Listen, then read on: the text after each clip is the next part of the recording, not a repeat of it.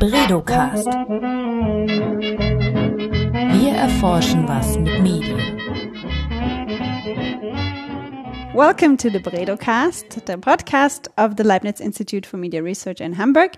My name is Johanna Sebauer, and in this podcast, I talk to media researchers about their work.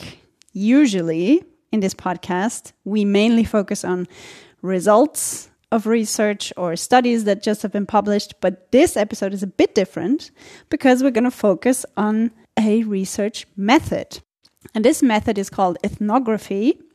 It's a method where the researcher immerses herself in the very environment that she wants to research and thereby becomes part of the environment and yet has to remain her neutral and objective point and point of view of a researcher. So it's very exciting, in my opinion, maybe even the most exciting research method that you could apply. We will see if my guest today agrees with that statement. Irene Broer, welcome to the show. Thank you so much, Johanna. That was a great introduction. So I think you, you really captured it. I mean, I can basically go right now, right? Okay, bye. I'm going to just uh, introduce you really quickly so that people know who you are and what you're doing. You are a PhD candidate at our institute. You've been working with us for almost two years now, and uh, your study is on science journalism. And in this very research that you're doing now, you're applying uh, ethnography, a method that is actually rooted in anthropology, which is where your academic career started, basically, right? That's correct. Yeah. So, from my background, I studied cultural anthropology which is, I must say, a really lovely form of qualitative research. And what cultural anthropologists do is they look at groups of people, can be specific cultures like in a village or well, basically wherever, um, can also be organizations, and you look at what do these people do in their daily lives. Um, what are the practices that they um, that they act out? Um, what are the um, underlying assumptions that they have? Um, what are their th- truths? What's considered normal? What's not? Who belongs into this group? Who doesn't? All of these questions are what anthropologists try to find out for different groups of people. Then, so that's the start of your academic career, and you then proceeded to focus on media and journalism in your masters and now you're basically combining the those two research fields in a way because you are researching media but you're applying a method that is actually rooted in anthropology is it common for media researchers to use uh, ethnography as a as a well, method? It happens, definitely. And it, has been happening since about the 70s, if I'm not mistaken. Um, just because it's a really good way to go into, for instance, a newsroom and looking at what are the journalistic routines that happen there. How do journalists, for instance, decide on which topics to pursue? What do they find interesting? What not?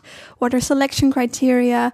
Um, what is the language that they use? How do they talk amongst each other? How do they maintain relations with their sources? What's the editorial hierarchy, for instance, in a newspaper? All of these questions are very interesting, and you can't really find um, answers to those questions if you just look at the journalistic product. If you yeah. read a newspaper or you hear something on the, on the on the television or the radio, um, you you see the end result, but you don't see the choices that were made to to come to that result, and that is where ethnographic methods really fit in. Mm-hmm. And now I have a really dumb question. I think maybe that's always if, good. I like if my questions. if my methodology professor uh, from back in the day listens to it, they will probably slap their head. But um, so ethnography is one word that describes this method, but there's also words like or uh, terms like uh, participatory observation or field work or sociography. How are these just used synonymously, or do they describe the same process, or are there differences? Yeah, well, they all belong together. That's one thing. And I would say ethnography is the overarching methodology of um, looking at a usually a smaller group of people and being there. That's really important, really going there. And then participant observation is one of the main methods that we use. And that means that we are present, usually for a longer time in the place that we are studying. We're doing field work, right? We have to go somewhere for a longer period of time, get really immersed, like you so adequately already said before, and try to become familiar um, and gain trust with the people that we are working with. And participant observation means that you're not just looking at what people do, you really try to yeah, gain access to what they are doing. You try to become sort of part of the group by participating um, in yeah their practices, and this can be done on a scale, of course. I mean, if you are researching a group of people who are highly, highly professional and doing things that you just cannot do without going into training, of course, you can't participate as much. Like if you wanted to, I don't know, go to SpaceX. Rocket science. What, yeah. Rocket science would be perhaps difficult. Um, but nevertheless, even a little bit of participation, we believe, is crucial to understanding how people come to their worldview and how people understand what they are doing themselves. Yep. And how did this method emerge in the first place? Well, that's quite interesting. Um, so the roots of um, anthropological methods like these, like ethnography, um, it stems on the one hand um, from colonialism. So, for instance, in Britain, but also in um, yeah, in, in, the Americas, um, yeah, people realize like, hey, okay, here are interesting indigenous groups that we want to understand. Um, Whereas on the other hand, we had here in continental Europe, I will call it, um, there was the um, tradition of ethnology. Maybe you've heard about that mm, before. Yeah.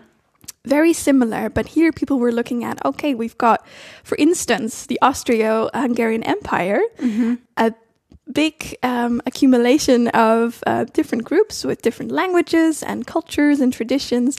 And then people here, researchers here, were looking at how these groups kind of differed as well. Um, so that's quite interesting. Uh, but we've come a long way from the kind of colonial origins of cultural anthropology, where it used to be quite focused on the other, like how are um, groups far far away in a different village in uh, some kind of well far away place.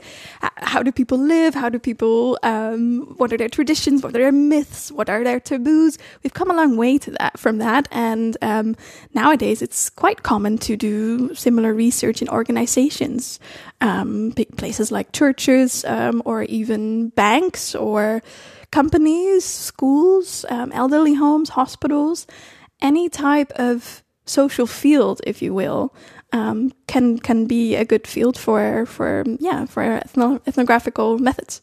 And so, if I understand correctly, the this method emerged in a in a field or or it, it has origins that we would now maybe even consider racist in a way it has definitely definitely been used in that way yeah i mean i guess what you can say is that at any point when when anyone but especially scientists start looking at the other and trying to hmm, maybe from a ethnocentric point of view ethnocentric you know yeah right? Like the, the point of view that your um, culture is somehow superior than the other. If you start to explain other groups of people from that point of view yeah that's can be very easily misused for all kinds of sinister um, ideas and um, also for nationalistic and racist ideas. Thankfully, though, um, anthropologists are very quick to realize, or what's quick, but at least let's say from the 70s onwards, um, there's been more of an understanding that, hey, this is not okay. We as anthropologists need to be really, really, really careful in um, knowing that we have power over the people that we research and also that we might be quite influenced by our own little backpack that we're carrying our own our own background right? So what i consider normal is what i grew up with. And it's very crucial for me to understand that these ideas that i carry will probably if i don't address them will probably translate in the uh, ethnographic work that i do right? Then i might be quick to write something down like oh you know this is completely different. This is somehow weird. This is somehow um, yeah something special and um, yeah, in that in that case, it's it's just very helpful if you confront this. Um, and are very honest about how you um, are also prejudiced, even if you don't want to be. And so this is what we call kind of the reflexive turn in anthropology, where people become, or researchers have become more aware of this. And also, if you write something, if you write an academic work, um, you try to always be open. Okay, how was I influenced by certain um, th- certain things in my background, and how did I try to actively um, write against it? Yeah. Do you prepare for a uh, ethnograph ethnographic field work uh, in a way that you try to sort of reduce your own, um, I don't know, prejudice glasses that you're wearing? How do you how do you go into this? Well, it's, I would say there should be a lot of preparation, and I definitely try to do that always. Um, first of all, because it's a it's an incredibly intimate type of research. You're dealing with people in their daily lives, right? In my case, I just visited uh, a newsroom and it's people's places of work, so you need to gain trust. And in order to gain trust, I need to also for myself and for them also make sure that they know that I I have their best interest in mind. I am not out to, you know, to to highlight some crazy things and make them look bad in in public. Absolutely not. So I prepare myself by really thinking, okay, what are my what are my prejudices? What do I know already in my case? Uh, What do I know already about newsrooms, how they function, how they work? What do I know about newsroom hierarchies and how will this influence me?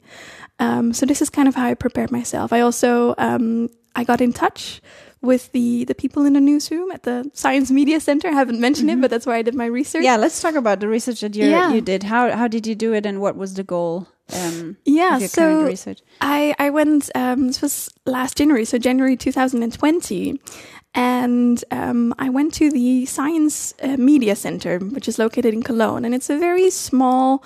Um, editorial organization that's relatively new. It's almost five years old, um, and it tries. It's it's quite special. There's nothing like it in Germany. It tries to or wants to select um, new scientific findings and summarize them and uh, bring scientific expertise, also in the form of statements by scientists, to journalists. So that's what it does. So it it has journalism as its audience, which is really special. Um, So it's basically like a news agency, but just for scientific uh, s- topics.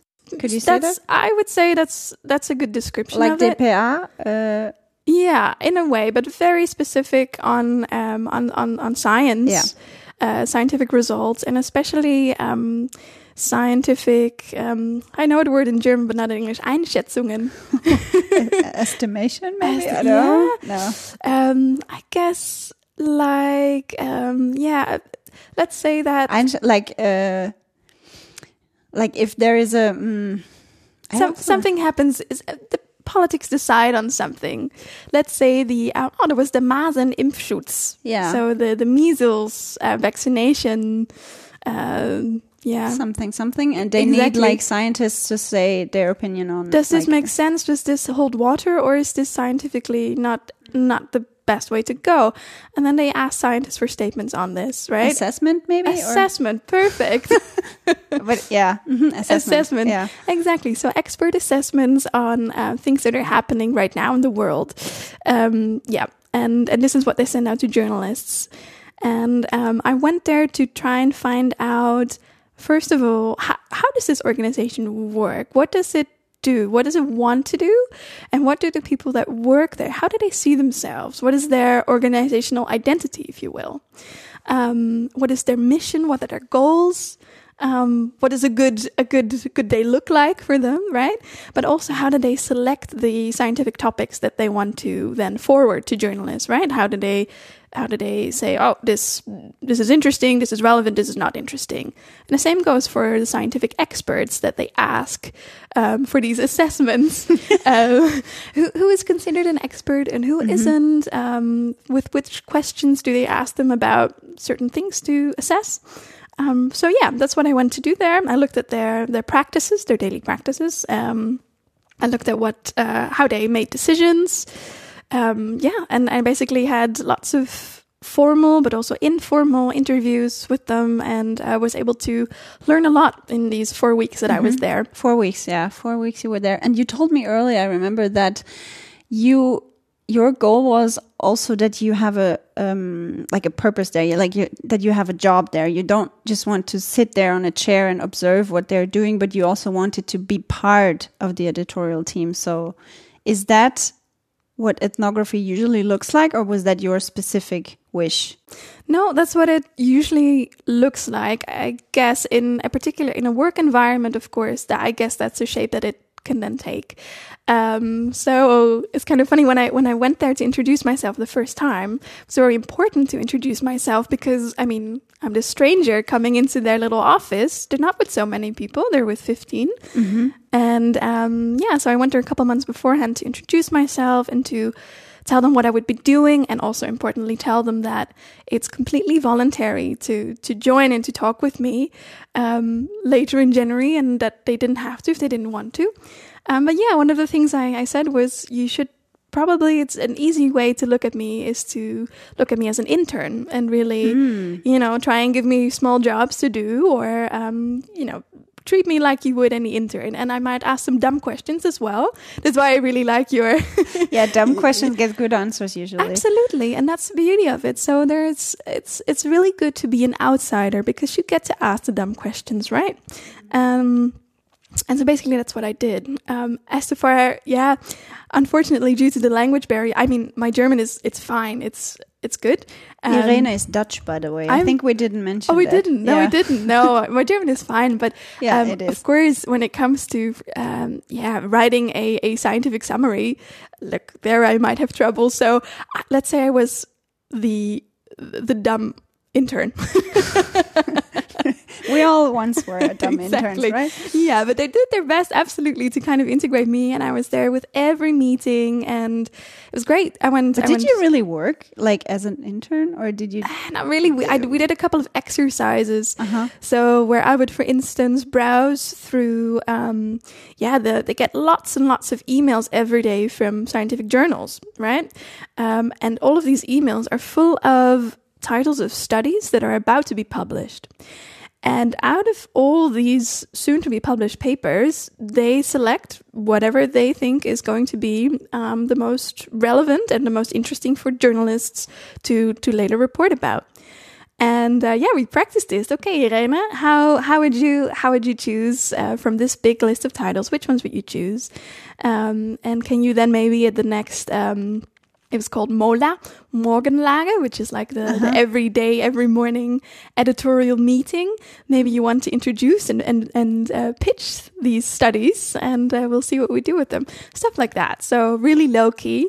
Um, yeah. But you know what? It sounds super exhausting when you describe your job there now because you had to be an intern, which is exhausting by itself in the beginning. But then also you had to be you're the researcher that is observing yeah. what you did, and you need to reflect your own position Yes. in this whole. Like, how did you do that? That's a Well, anthropologists always have two sets of notes. On the one hand, you write down whatever you see, whatever you experience. Um, of course, you transcribe your interviews and all of that. Um, and the other note is, or the other set of notes is about what you have yourself experienced. So, how did I feel when this and this happened? Did I have the feeling that, for instance, I influenced something too much? Um, is this something that I should look more into? Um, so there's always two sets of notes: your own really subjective experiences, being reflexive, and the actual data, if you will, from what you have observed. Yeah. And how does one extract data from all this information that you uh, are confronted with in the end? Like you need some data that you then um, Oh, yeah. write about. How? Yeah. Well, it's the thing with ethnographic data is that it's it's always very rich. It's it's you can write you could write books just on you know for instance the one month that I that I've been there I could I, I could fill a book with that. A trilogy. Yeah, no, really, really, of course. But of course, it, it, it means that you have to you have to ask the right questions. What do I really want to know? Um, sometimes stuff happens. Also, that's the beauty of such a method that you can react quickly. In my case, I was there when the coronavirus Maybe you've heard of it. Um, What was that again? spread from uh, spread from China to Europe, and so I kind of was able to really see how the editorial staff first picked up on this So thing. interesting. yeah, this this new virus, and it was in the medical journals here and there. Like, oh, shall we shall we write something about it? No, we know too little. Okay, and then at some point that changed massively. Um, the infection rates went up. It was um, the virus had then entered Europe in France, I believe, and suddenly the editorial routines were changed. Um, they had to work longer hours. There was suddenly a task force that was working only on Corona. Um, they had to publish, or they wanted to publish anyway, um, fact sheets and rapid reactions, all kinds of products to to help journalists um, to report on these uh, developments It was highly, highly interesting to see. And it meant that I had to react in the moment to what was happening. So suddenly my interviews, they had a different, uh, a different tone. It had to happen quick, quick, quick, quick, quick, quick. Cause, um, yeah, they needed to get back to work. And of course the topics also changed. Now, oh, where are you getting your sources from now? Where are you getting your information from? So yeah, you have to remain flexible as well. It is hard work, like you said, and um, what I noticed that I have never written so many things so quickly with my hand. So I was always taking notes by hand. Really? Yeah, Okay. yeah, Interesting. yeah, Uh-huh. absolutely. And especially during editorial meetings, um, what was important for me, I really wanted to know how are decisions made, how are topics um, pitched, themes pitched, and then what is the discussion about? Um, shall we take it for doing a doing a story, or shall we not take it?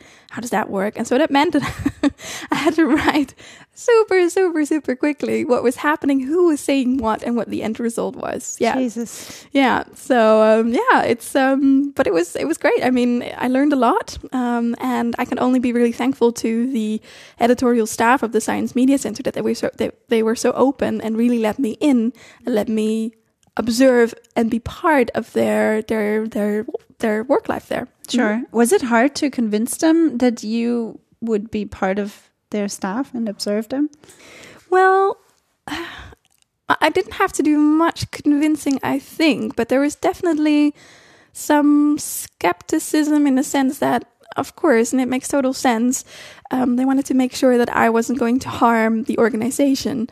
Because, you know, they're a small organization, they're dependent on, um, on external funding, and they neither belong to journalism nor to uh, science. So that's they already feel quite vulnerable, I guess. And of course, if there somebody comes in and isn't careful about what they write, what they what they report, they might damage their reputation. And so that was one of the toughest jobs, I guess, that I had to kind of explain. Like, yeah, I am going to come in, but I'm going to be as transparent as I can be. Everybody who does an interview with me can always come to me and and verify what what what they've said, or if I have notes on them for my participant observation, it's always open to to to see what what data is there about you. And um, yeah, that's that's basically how I how I did it, and I I guess it it worked. They were very open, and yeah, So they didn't think you were a, an investigative journalist trying to uncover some. Yeah, that's the thing, of course, because most of the people in this editorial staff, they're they're journalists with with um, years long uh, experience, and yeah, that's that's the interesting thing. Anthropology does have a lot in common with journalism.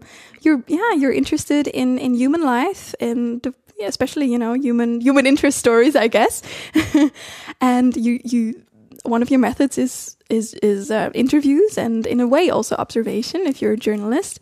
But of course you have a different goal as a journalist. You might want to uncover something that nobody else has uncovered before.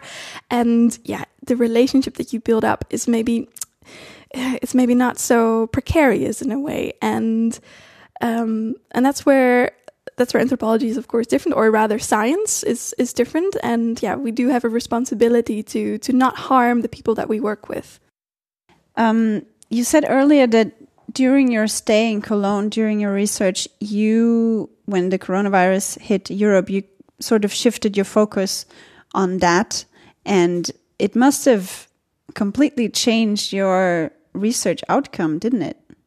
Is that common for ethnographic research that you go into uh, your research and then you come out with data that you didn't really expect to begin with. Definitely, that's the beauty I guess, of it. yeah. yeah.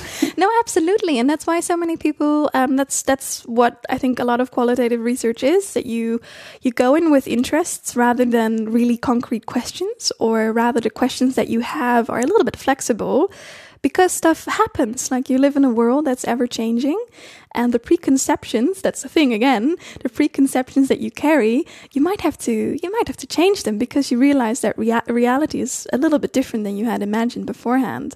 So it's not uncommon at all. And it's also not a bad thing. Uh, in fact, I believe it's good research if you manage to be flexible and not maintain some kind of rigid idea and try and push it through. Um, that being said, that's also what you get when you do like really longitudinal research. A month is not so long, and if you ask me, I would have gladly stayed half a year. Um, but that's that's how the project is.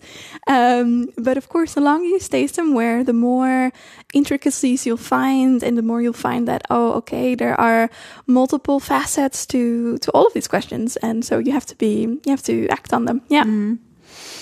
Do you think that the people in this editorial office or maybe let's say general um, like research objects when you when you are part of their environment do they behave differently when you are there? I guess they do because their environment is not the same as it was before you entered. And how do you incorporate that in your uh, paper that you write in the end yeah, so definitely you you you always have an influence. Like there is no way you can be just a fly in the wall and, and kind of observe, right? Like even just by simply entering a room and saying good morning, you've already entered you've already changed the atmosphere a little bit. So for sure I have changed it somehow. Um, how to address it, I guess, well, one thing to, to counter it is to just stay for a long time and to become so familiar with the people that you work with, with your participants, that they don't really notice you anymore.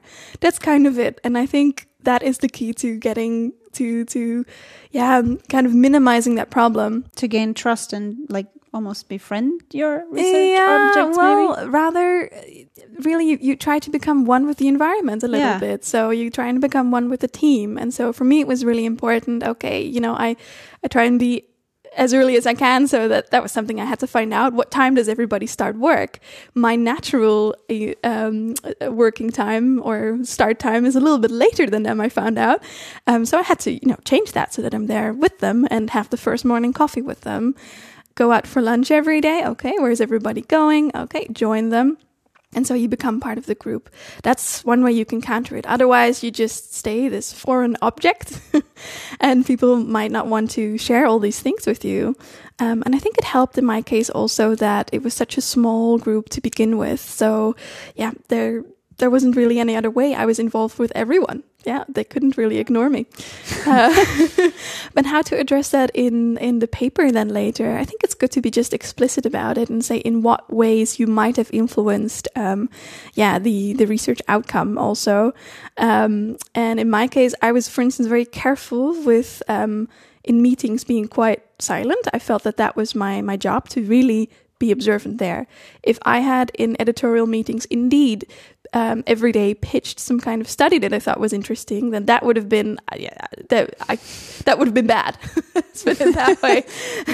then I would have directly influenced the way that they work. I don't think that's good. So as an exercise, it was fine, but I wouldn't want it to go too far. Yeah.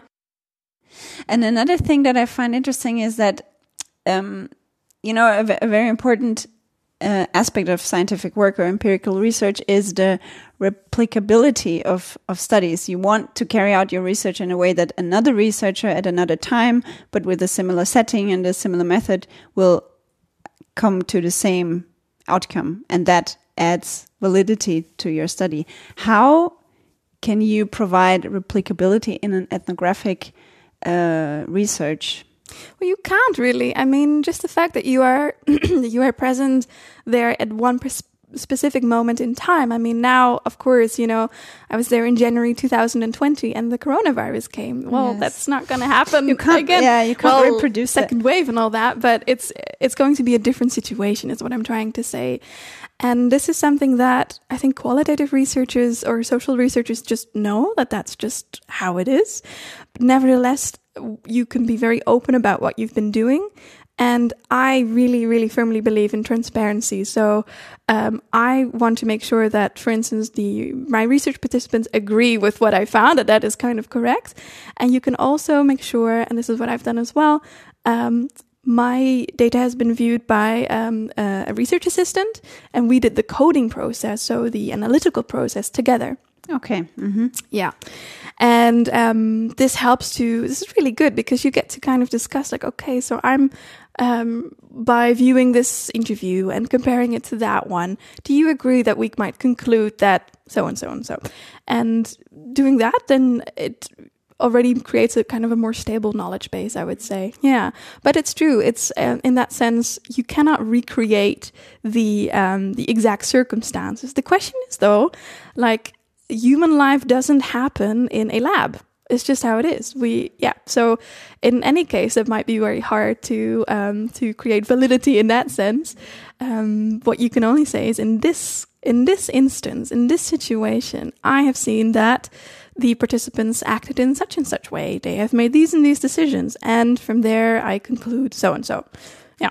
So you you view it from from that perspective. Mhm. So replicability is not something that you actually strive for as an ethnographic researcher, not in the first place, at least. I would say replicability in the sense that your methods are very thorough and um, Trans- yeah, transparent, as well. That definitely, but you you yeah you, you can't really do it. So I can definitely return to the Science Media Center. Um, I mean, if they let me, I hope so. Um, but um, and somebody else can also go there, and they might. Well, I am thinking that they might find similar um, uh, results in terms of processes and but at the same time maybe their circumstances have changed as well so it might be different again so it's really like a moment capture Yeah. So, my last question for you, Irene. Um, why do you think uh, ethnography is a good way to study media and journalism? Well it allows you to kind of view um, what's happening in, in media and in news news production journalism kind of behind the screens. And um, so you know how we talked about what you see in a newspaper doesn't tell you what happens beforehand. Uh, yeah and so what i find really interesting is to uh, to look at the choices that were made that were leading up to it. So what what happens in a newsroom? What are the hierarchical structures? What are the routines? What are selection criteria? Um, all of these things that you can't really find out through uh, let's say a content analysis you can find out through ethnography. And this will be the last question because I don't know if you answered it in the beginning when I said that ethnography is the most exciting way to study uh, life, basically. Do you agree? 100%. Yes? It's 100%. It's the best method. It's the best method. I love it so much. I love it so much because it allows me to really be curious. Um, I don't know if you know this, but I, yeah, I knew from a very young age that I wanted to study cultural anthropology. And the other option was journalism because, yeah, curiosity and all that. But I was a little bit too shy for journalism in, in those days, I would say. And cultural anthropology, it allows you, and ethnography as a method, it allows you to, yeah, to be really curious and to make a connection with people um, without pushing yourself too much and to really understand, try and understand what motivates people. Why are they doing the things that they do? Why do they think what they do is normal? Why it's important? Um, and what do they believe that is normal? Fantastic questions you can ask. I really think so. And um, I would say, do you remember the the film Ariel? You know the the Little Yeah, Mermaid Disney movie, yeah. Do you know how Uh-huh. she collects like human artifacts? Oh, And- no, no, no. I yeah, that's what she does. She's very she's a little mermaid, and she's very interested in what these humans up there on the land, what they all do and how they work. And every now and again, she finds like an object, like a like a fork or something, and she tries to think, oh, I wonder what they do with this. Do they comb their hair with this? Well, the good thing about anthropology is that you don't have to just assume things. You can go and ask people, and you can watch them do it. So yeah, So as a little girl, you watched The Mermaid and said, "That's nice what Yeah. she's doing. I want to be curious like she is." Definitely, yeah. The other big influence was um, a character called Daniel Jackson from Stargate, Uh huh. Stargate SG One, and he is a um, yeah, yeah. He's uh, he's an anthropologist as well, and he goes on very exciting space adventures, exploring planets, and um, yeah. So this was let's say yeah, early two thousands when I was in my teens, and I was like, that's what I want to do. Awesome. Yeah, and you don't even have to you don't even have to leave the planet. You can just you can go anywhere and be an anthropologist. Oh, it's so nice listening to you being so passionate about what you do. so many more of that, Irene. Um, thank you for explaining all of this to me. Oh, you're quite welcome. And uh, I want to have you on the podcast soon again. Great. Maybe, yeah. Next next time you go somewhere to study life and I shall. and people. okay. Thanks for listening. Goodbye. Bye. Bredocast. Wir erforschen was mit Medien.